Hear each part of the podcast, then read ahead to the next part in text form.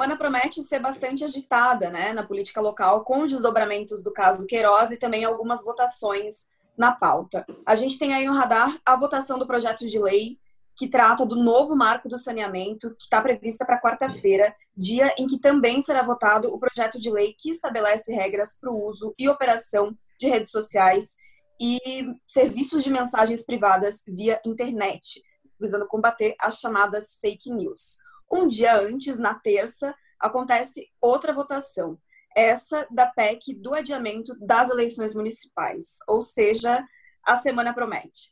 Para entender tudo o que está acontecendo, quais as expectativas e o que esperar da política e do mercado, a gente convida para essa conversa, eu e minha colega Paula Barra, nós convidamos uh, o analista político e membro experiente do TC, Leopoldo Vieira, e também o estrategista-chefe da Eleven Financial, Adeodato Volpe Neto. Bom, vamos lá. Vamos começar pela agenda política. Leopoldo, eu começo contigo. Começo te pedindo para destrinchar a pauta da semana. O que, que a gente pode esperar? Tudo bem, Melina? Bom dia, Paula. Bom dia, Adeodato. Bom Como dia. Vai? Bom dia, tudo bem? Bom dia, boa tarde, boa noite, investidor. Olha, primeiro é preciso saber o que que é, as três principais pautas da semana elas têm em comum. Quais são elas?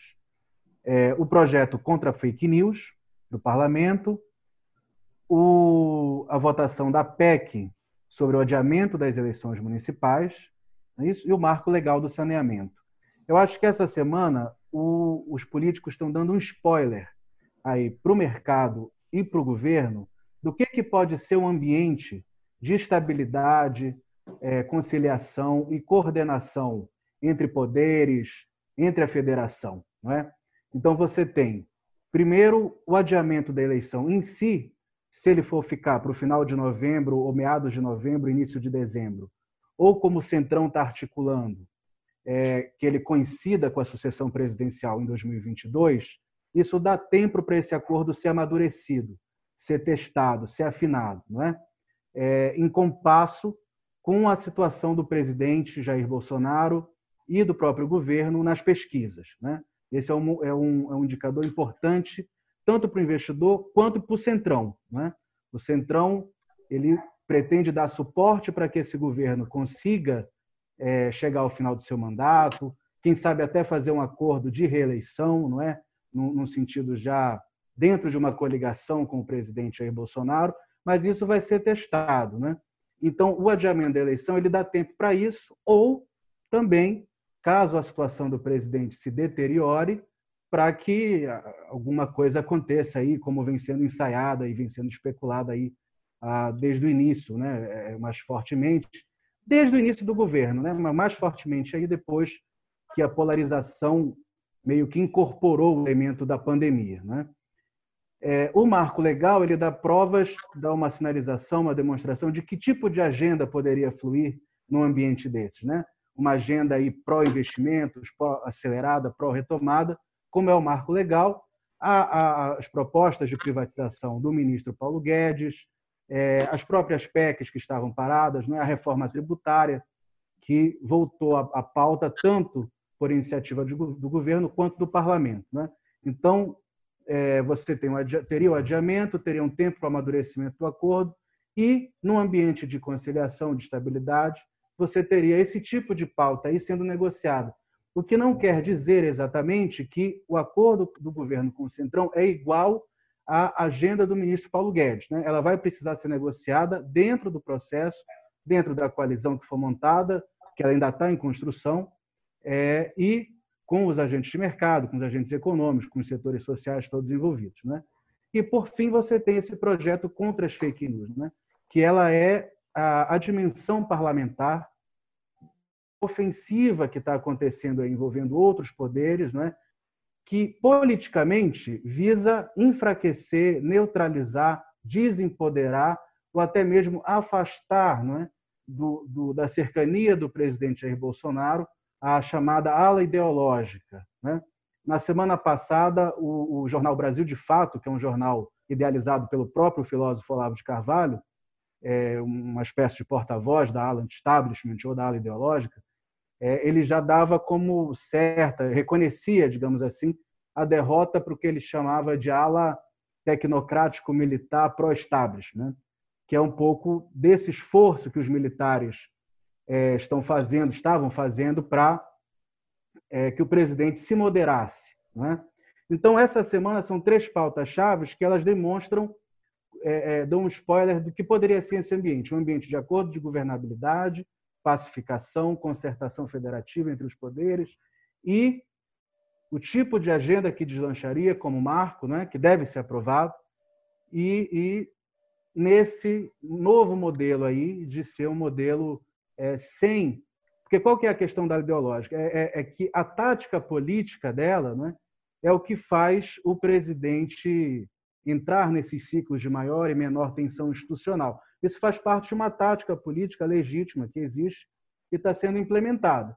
Tem impactos no risco político, né? eu digo que é, esse é o principal indicador de risco político, porque é esse movimento centrífugo e centrípeto que é feito permanentemente, ele gera um estado é, também permanente de instabilidade e tensão. Né?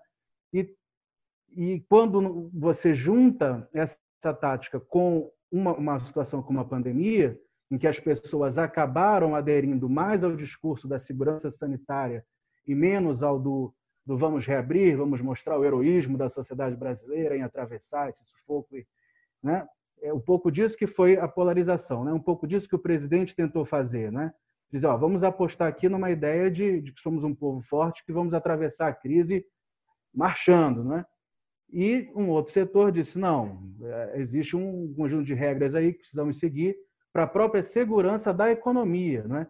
Porque não existe vida desassociada de economia nem de saúde, são três coisas juntas. Desde que os homos, homos viraram sapiens, né? a economia é a forma como você sustenta a vida. Né?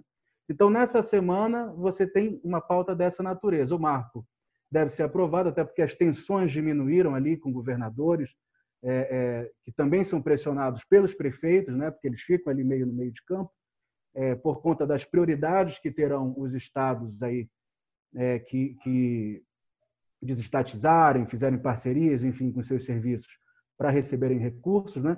E o próprio senador Tasso Gereissati, o relator, ele acredita que essas empresas estatais e municipais, é, empresas estatais municipais estaduais que podem vir a ser privatizadas vão ter um período aí de alavancagem, de, de prestígio a ponto de ou se firmarem, né, que é uma preocupação aí de prefeitos, governadores e parlamentares nos, nos territórios de pouca atratividade da livre iniciativa, se firmarem eventualmente para prestarem serviços, disputando as licitações, como o, o novo marco altera, né, é, ou virando bons negócios aí para serem privatizadas ou para serem, é, é enfim, construírem parcerias com a iniciativa privada. Ô, Leopoldo, é, você comentou que é, acredito que esse marco deve passar, né? Mas a gente já viu ele sendo adiado diversas vezes. Você acha que tem ambiente mesmo para que essa pauta passe agora? E se passar, você acha que pode destravar algumas outras pautas importantes, como a reforma tributária, como você mesmo mencionou, ou privatizações? Então, Paula, é, é isso. É, primeiro, ele pode destravar? Pode. Né? Se essa semana o Congresso aprova o projeto das fake news, você tem aí um, um, uma nova etapa do acordo com o Centrão, né? porque essa semana devem ser anunciados aí mais cargos, mais, mais composições. Né? É claro que à medida em que isso vai ganhando uma, uma sintonia, não, esse tipo de agenda é preferencial, é baseado neste acordo, dando retaguarda, com um clima mais estabilizado. Então, naturalmente, os passos seguintes vão ser fluir uma agenda mais voltada aí ao que o investidor está preocupado, está no radar do mercado. Né? Agora, isso vai depender do clima político, eu diria. Isso vai depender, por exemplo, do Congresso vai aprovar o projeto das fake news. Esse eu acho que corre mais risco de ser adiado, por conta justamente da tensão política, apesar de eles estarem ali. Porque tem um problema no projeto das fake news, que é também como é que você estabelece o que, que é o site de fake news e o que, que não é. Porque tem muito site que é de opinião, ao centro, à direita e à esquerda. É de opinião, mas convenientemente aí no jogo da correlação de forças, no calor político, você carimba ali fake news e, e aí ele já. Então, na semana passada, esse foi um problema. Né? Ali no, no Congresso rolaram listas de sites que entravam e saíam para ficar no final, né? Que o centro mesmo ali é essa questão do um, CN, um CNPJ, um CPF, uma página, né? Para dirimir. Então, o marco do saneamento ele já está bem mais amarrado. Né? Nossas fontes, pelo menos ali no Congresso, nos disseram que, que se o presidente Davi Alcolumbre pautou, é porque ele tem voto. Né? Ele não pautou aquilo para sair da pressão do mercado e deixar com que os parlamentares decidissem. Né? Então, um risco de adiamento, pelo contexto todo, ele sempre existe. Né? Agora, entrou forte no radar, conseguiu em pouco tempo depois de voltar ao radar entrar na pauta, não é? Numa construção de maioria entre os líderes. Né? Me parece que a oposição está fazendo um papel mais de mise-en-scène do que efetivamente de, de, de, que vai operar contra o novo marco, judicializando, né? que seria o que ela, ela pode fazer no momento. Né? É, então, parece que ali também tá, há um certo acerto de, ok, há uma maioria para isso. Né? É, é, então, o que passe com os juízes esperneantes, que é natural e legítimo, faz parte do processo. Então, eu acredito que a chance maior do marco passar, acho que o presidente Davi Alcolumbre tem os votos, tem um acordo para isso. É, outras fontes já haviam nos dito anteriormente, antes do marco entrar no radar de novo, que havia uma decisão de, de, de pautá-lo e aprová-lo. Faltava apenas acertar o timing em que isso seria mais conveniente, lá e para a sociedade. Eu acho que o momento é, é esse, né? O país ele vai, parece que caminhando finalmente dessa vez para um, algum ponto de entendimento entre os poderes que seja menos tenso do que no período anterior, vamos dizer assim, né? para não, não ficar muito cheio de wishful thinking. Né? Mas é, isso aí tende a favorecer esse cenário aí, de fluir uma agenda mais para o mercado, menos empoderamento da ideológica, e o presidente Jair Bolsonaro, acredito que mais é, focado nessa perspectiva. Acho que a semana começa com essa tendência. Né? Mas o tipo de conjuntura que nós temos é um tipo extraordinário. Ele é um tipo que o longo prazo ele é algumas horas, né? Então pode ser que daqui para daqui à noite aconteça um, um problema, né? Porque é um momento. As pessoas perguntam assim, tempos atrás, né? Vai ter impeachment? Não vai ter impeachment? E muitos dizem, ah, não tem o menor clima no Congresso para impeachment. Outros dizem, não, vai ter. É porque o quê? O clima ele é um clima instável, né? Ele, ele parece que está se estabilizando, tem indicadores políticos importantes para que a gente acredita que dessa vez é para valer, não não vamos ter um governo como o do Fernando Henrique, por exemplo, que foi um governo né, que para o mercado era era mais mais mais interessante, de um pautas mais favoráveis, mas um ambiente de bem tranquilidade, né, com uma coalizão e tal. Não vai ser isso, né? Não vai ser isso. Mas ele vai ter características, ao que parece, mais consistentes, né? Então, acho que essa é a tendência de como a semana começa. Tá certo, Leopoldo. A gente chegou a ver também um certo, ou aparente pelo menos, arrefecimento dos riscos políticos algumas semanas atrás. Mas na semana passada aconteceu a prisão do Fabrício Queiroz, que é ex-assessor do, do então deputado é, Flávio Bolsonaro, e com isso surgiu um novo e grande conflito interno. Como que fica a relação agora do governo com o Centrão? Isso pode voltar a estremecer a relação das duas partes? Não, eu acho que não. O, o, o, caso Queiroz ele é, um, ele é um caso complicado do ponto de vista do que ele pode trazer à opinião pública, sobretudo pela cobertura da imprensa, destacadamente a imprensa que tem tido uma posição mais crítica em relação ao governo, é de é o que se chama de escândalo agendado, né? Então, vão ter semanas aí que, se os indícios que parecem existir no caso Queiroz forem meio que se confirmando e tal, é, isso aí vai sangrando, né? vai deteriorando. E qual é o remédio para a deterioração política? Qual é o remédio para a desidratação política? É um bom acordo, né? um bom acordo com os poderes, um bom acordo com o Congresso. É, é, esse sempre foi o roteiro desde o início do governo Jair Bolsonaro. Ele se recusava a fazer um governo de coalizão à moda antiga, porque precisava manter o padrão é, retórico anti-establishment, que foi o que mobilizou a eleição dele. O Congresso o pressionava para fazer um governo de coalizão clássico. E isso foi o problema que a gente foi acompanhando aí ao longo de 2019 e ao longo do início desse ano. Né? É, para o Centrão, a questão central, digamos assim, a questão prioritária sempre foi que ele cedesse. E quanto mais ele ceder, melhor para o Centrão. E como é que ele cede? Ele cede perdendo apoio nas pesquisas. Né? Na situação do Queiroz, isso amplia o potencial, porque Queiroz tem, pelo, pelo que apareceu aí no processo, já tem a questão do advogado, como o advogado sabia, não é, tendo deixado Queiroz na casa, que era dele, como é que o presidente não sabia se ele se encontrava. Então, esse tipo de. Não, é, não sou eu que estou dizendo, mas é o tipo de coisa que vai ir aparecendo. Ah, a ligação com o Adriano, né, o, o capitão Adriano, que era miliciano, que foi morto na Bahia.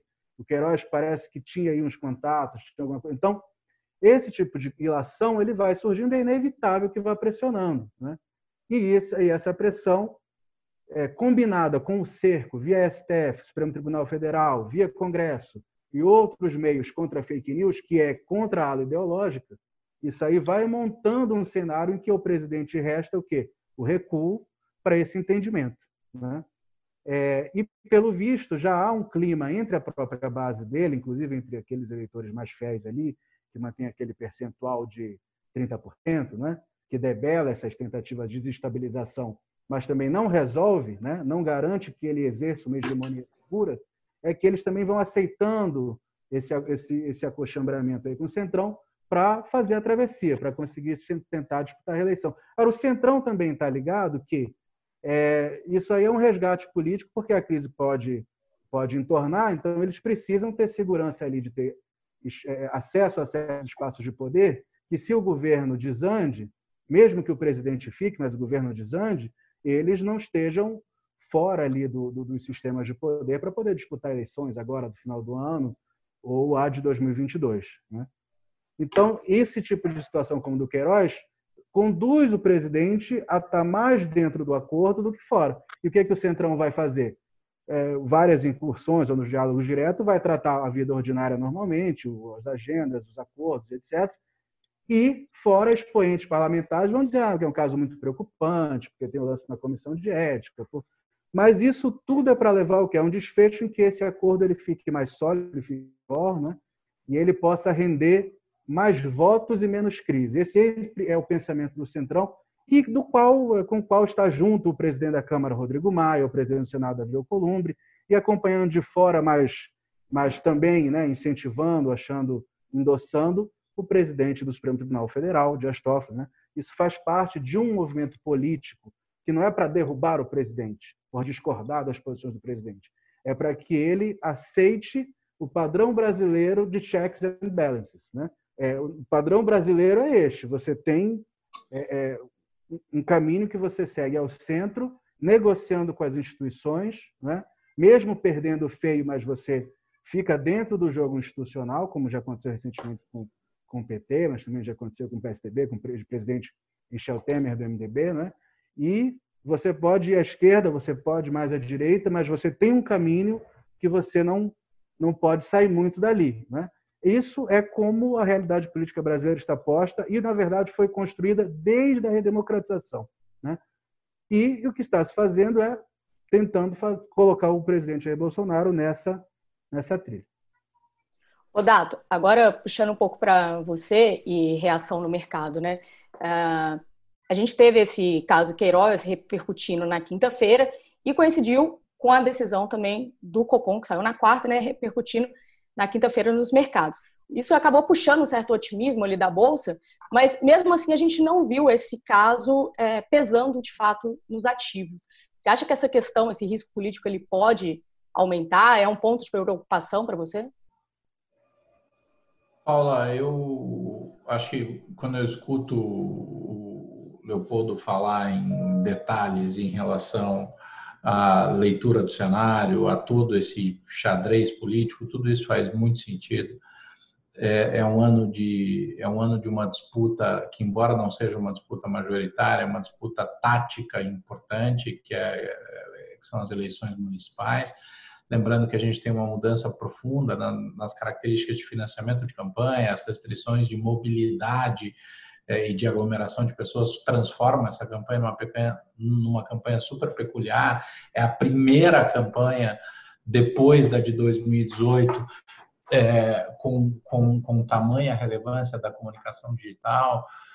É, mas o, o, em relação, então, falando sobre isso, o, o, eu acho que o risco político ele é tratado é, como é que eu vou te dizer? É, tudo é uma.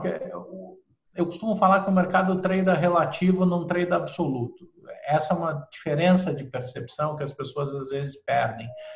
É, ah, mas olha, o fundamento da economia não bate com o fluxo do mercado. Esquece, não tenta fazer essa correlação, tá? não vai bater.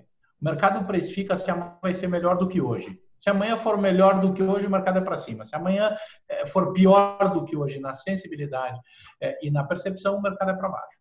O que aconteceu, na minha opinião, nos últimos períodos foi que o mercado identificou é, ao longo do primeiro ano do presidente Jair Bolsonaro um, um, um, executivo muito barulhento, diferente, muito diferente do, do executivo do presidente Michel Temer, que, que era um cara ultra protocolar, um cara, bom, o, o cara usa mesóclise na, na na fala, né? Então, assim, é, é, o Temer é um cara ultra articulado, sempre muito focado na maneira como ele pode equilibrar as forças, como ele pode se manter é, alinhado com todos os, com todas as principais frentes. Então, isso é uma, é uma, é uma transformação e o mercado compreendeu essa transformação, na minha opinião. E ao compreender essa transformação, ele trouxe para si uma, uma, é, é, uma condescendência com esse barulho. Se o Planalto faz barulho eu vou balançar toda vez que ele fizer barulho, eu vou ficar maluco.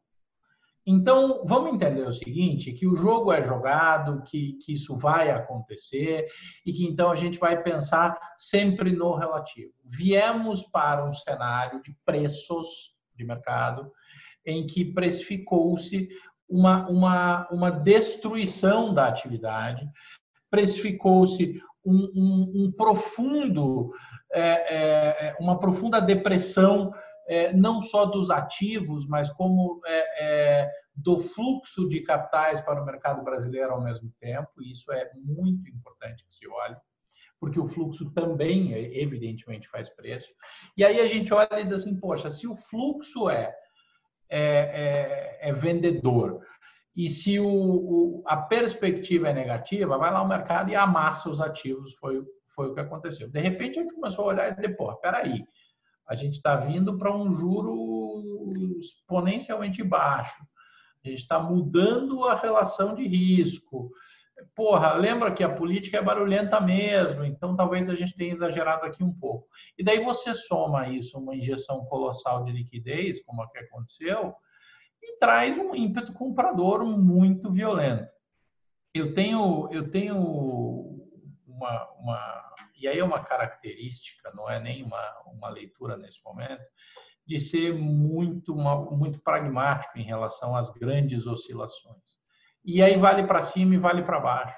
Quando a convicção está muito forte, é o momento que eu estou mais alerta, é o momento que eu estou mais atento, é o momento que eu estou mais.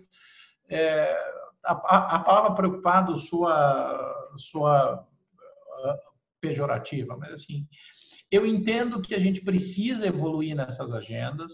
As questões como, por exemplo, o marco regulatório do saneamento, é, no ano, foi ano passado, acho, não sei. A, foi, a, a, pandemia tirou tanto a nossa percepção temporal, é, mas aquele momento em que naquela semana ia ser votado o marco regulatório dos saneamentos, o, os governadores foram convocados, e aí veio aquela carta do, dos, dos governadores do Sul e Sudeste, é, aí houve uma discussão de que quem era o padrinho da matéria e deram uma escanteada no Tasso Gereissati aos 40 do segundo tempo, isso simplesmente não saiu.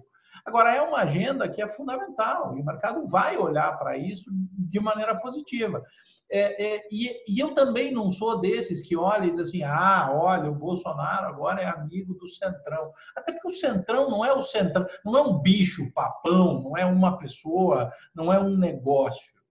É, e, acima de tudo, quem elegeu o Centrão fomos nós. Quem criou esse bloco, quem, quem, quem permitiu que se perpetuasse este modelo lá, somos nós. E é, dada a característica da legislação, é, é um bloco absolutamente necessário para se aprovar questões que são importantes.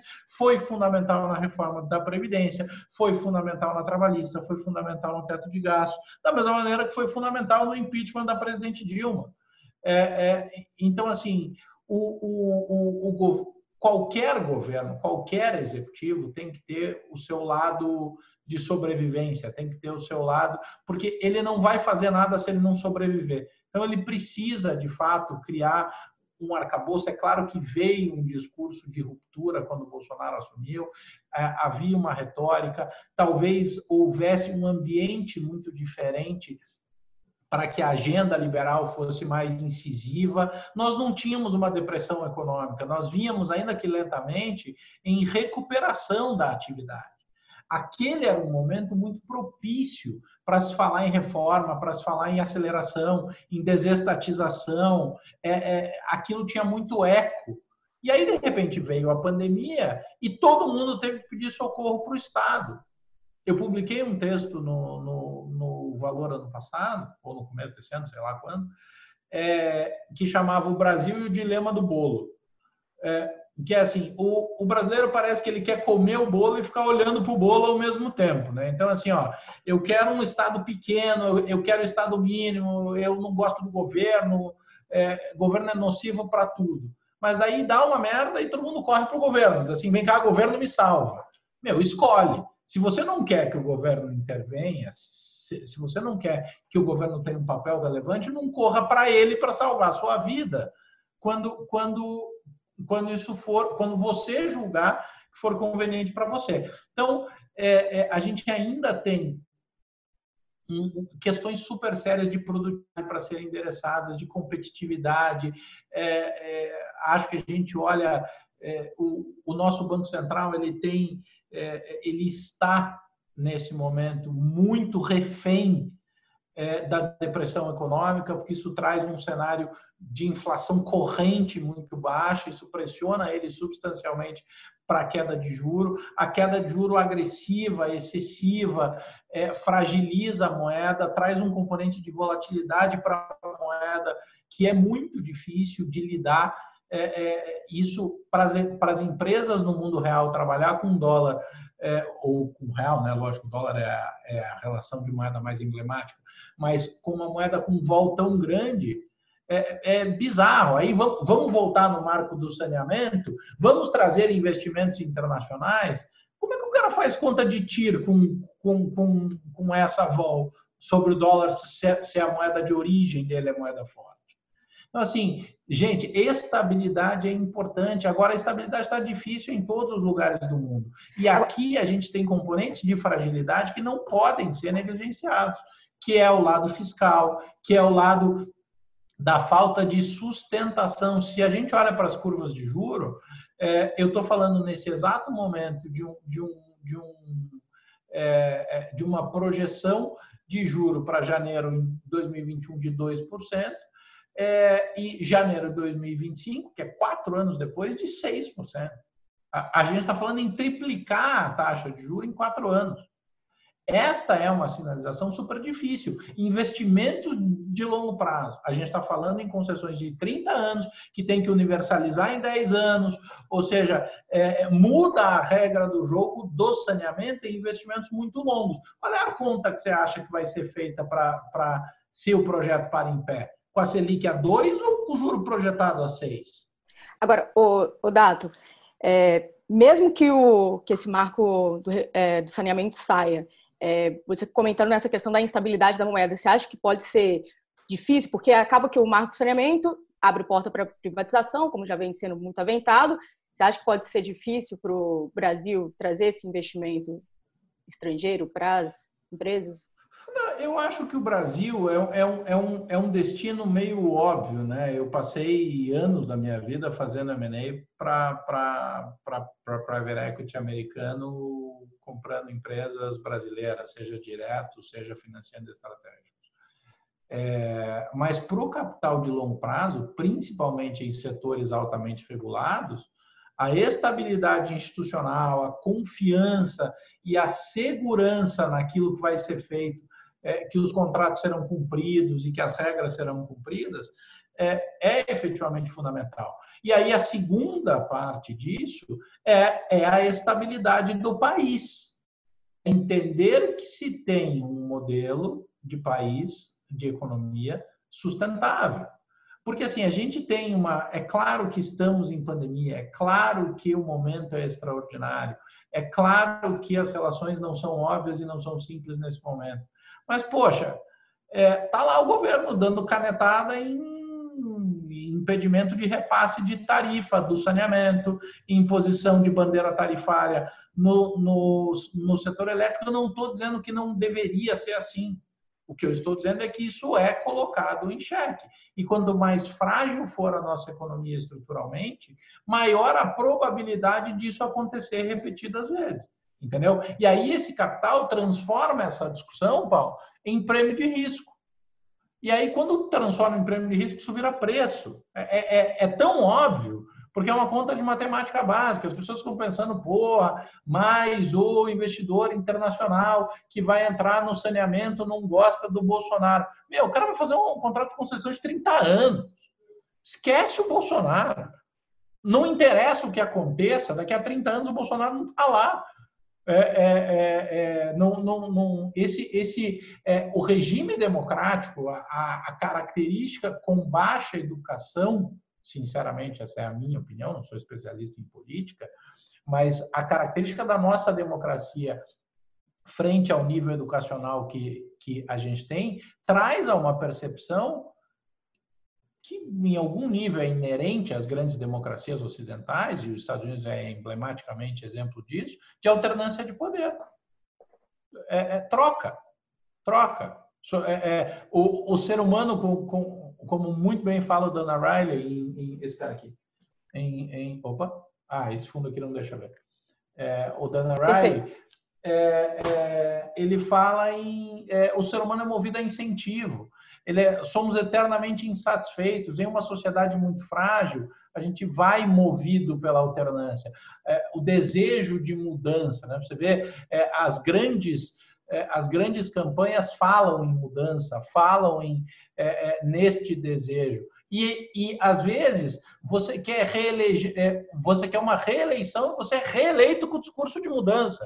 Às vezes, porra, mas o que, que é isso? É que a retórica faz muito mais diferença do que o fato. Então, para quem olha o investimento de longo prazo, é, Paulo e Melina, faz. É, é, não sei se o Leopoldo vai concordar com isso ou não, mas faz muito menos diferença quem está no poder do que a perspectiva estrutural de médio e longo prazo. Porque é isso que vai dar sustentabilidade a um ciclo de investimento que, que vale a pena fazer, entendeu? O Dato, para a gente concluir aqui, eu queria fazer mais duas perguntas. É, uma mais voltada para as ações, né? No setor a gente tem Sabesp, Sanepar e Copasa. Quais ações que você acha que podem se beneficiar mais caso saia essa aprovação? E pegando um pouco é, da sua visão geral de mercado, é, olhando para o patamar de preço que a gente está hoje, com essa recuperação que a gente já viu, né, desde o fundo que a gente deixou lá em março, qual que é o seu nível de é, convicção, assim, com uma é, recuperação mais robusta da bolsa dos ativos? Né? Bom, a gente não mudou a nossa leitura do cenário de bolsa para o final do ano, que a gente fez bem quando, quando explodiu a pandemia a gente redesenhou os preços e as expectativas de lucro, de performance das companhias 20 e 21. Lembrando que o mercado já entendeu que 2020 foi para o saco, então é, a sinalização das empresas em 2020 vai fazer muito mais diferença do que o seu balanço em si. Ou seja, é, é, é, é tipo o Copom quando a decisão é, é clara, igual essa última. Todo mundo sabia que ele ia cortar 75, mas o comunicado era mais importante do que a decisão em si. É, o, o, as divulgações de resultado das empresas tendem a levar isso. Qual foi o nosso cenário base? É, o nosso cenário base foi 96 mil pontos no final do ano, com um cenário construtivo, ou seja, dependendo da normalização da atividade. Por quê? Porque o mercado trade é relativo, ou seja, se for mais claro que o melhor do que hoje vai ser mais perto, a gente move essa barra, isso a gente divulgou lá atrás, tem um buffer de 12 mil pontos, de 96 a 108 mil pontos. A gente não mudou isso, mesmo estando em 96 mil pontos hoje. Eu acho que não, não, não como esta visão é estrutural, eu não fico correndo atrás do rabo. Ah, não, então peraí. Ah, correu a bolsa, então peraí que eu vou mudar a minha projeção. Não. Se a visão é estrutural, e eu acho que o componente de fluxo de reacomodação aconteceu em uma grande parcela, é, o mercado está leniente aos componentes de risco, sim. Principalmente, a gente começa uma discussão de eleição americana que é profundo gerador de volatilidade nos mercados é, e com a enxurrada de liquidez colocada, lembrem que tem o seguinte: com tanta liquidez sendo colocada, as variações, a amplitude das oscilações dos mercados tende a ser mais aguda, porque é muito fluxo. Então a gente continua é, com um cenário aí em que o, o, o, em um cenário construtivo a gente vai para 108 mil pontos. Ah, pode ser 120, pode ser 130? Pode mas assim não, não é, a visão estrutural demanda pragmatismo na minha leitura. A gente tem aspectos muito sérios é, relativos à taxa de mortalidade das companhias, a uma destruição de produto potencial, ou seja, quando a gente fala em, em, medição de desemprego, por exemplo, você tem um componente de taxa de participação que é super importante, que tem uma sensibilidade muito grande, que são aqueles que deixam de curar emprego, tem uma destruição de empresas que não que não é pequena, então precisa ser cuidado, precisa ser endereçado, porque para voltar à atividade precisa que essas empresas performem, precisa que essas empresas atuem, isso tem que ter demanda. Então é super sério e a gente acha que em tempos normais faltam uns cinco anos para dezembro, mais ou menos. Então a gente leva é, em consideração que tem muita coisa para acontecer. Falando especificamente sobre as três empresas do setor de saneamento, é, com uma cabeça mais pragmática, a gente continua preferindo Sanepar. É um bichinho mais previsível, negociada hoje. Se a gente pegar, por exemplo, é, o, o, indicador é, EV/EBITDA para 2021, pensando o, o número projetado para o ano que vem. Sanepar é negociada a 5,7, enquanto Sabesp é negociada a 7,2 é o menor indicador dívida líquida EBITDA, 1,3 contra 1,7 de Sabesp. Preço sobre lucro do ano que vem, 8,8 contra 12,2. Então, assim, em uma característica de investimento no setor de utilities, com a cabeça do pragmatismo, de ser um setor é, de pagamento de dividendo, de, de característica mais defensiva, a gente prefere Sanepar. Se você quiser uma pimenta, a Sabesp faz muito mais sentido do que a Copasa na nossa leitura. Porque o mercado endereçável da Sabesp é muito maior, porque você tem um déficit gigantesco que pode ser capturado em caso de uma privatização. É, o Estado de São Paulo tem, tem maior atratividade do que o estado de Minas, é um estado quebrado, é um, é um estado em que o Zema tem um desafio hercúleo para tentar botar um projeto de viabilidade é, em pé para a Copasa. Então, é assim, pensando numa decisão cabeça de utilities, de, de pé no chão, coisas mais, mais pragmáticas, assim, a gente prefere Sanepar. Quer uma pimenta, quer buscar um upside, quer dar uma porrada potencial com uma performance, com uma mudança de status quo, Sabesp pode cumprir esse, é, é, esse papel e sem dúvida, nesse momento, o Copasa é o nosso terceiro play dentro desse setor. Maravilha, então, gente. É, muito obrigada pela conversa, Leopoldo, Dato. Lembrando que a gente vai seguir monitorando esses assuntos e na quinta-feira a gente volta para repercutir aí esses desdobramentos. Combinado? Combinado. Combinado. Obrigada, todo mundo aí. Muito obrigado. Tomara que a gente volte na quinta com tudo aprovado. Vamos lá. Tomara, com boas notícias. tchau, tchau, gente. Boa semana para todo mundo. Tchau, tchau. Tchau, boa semana.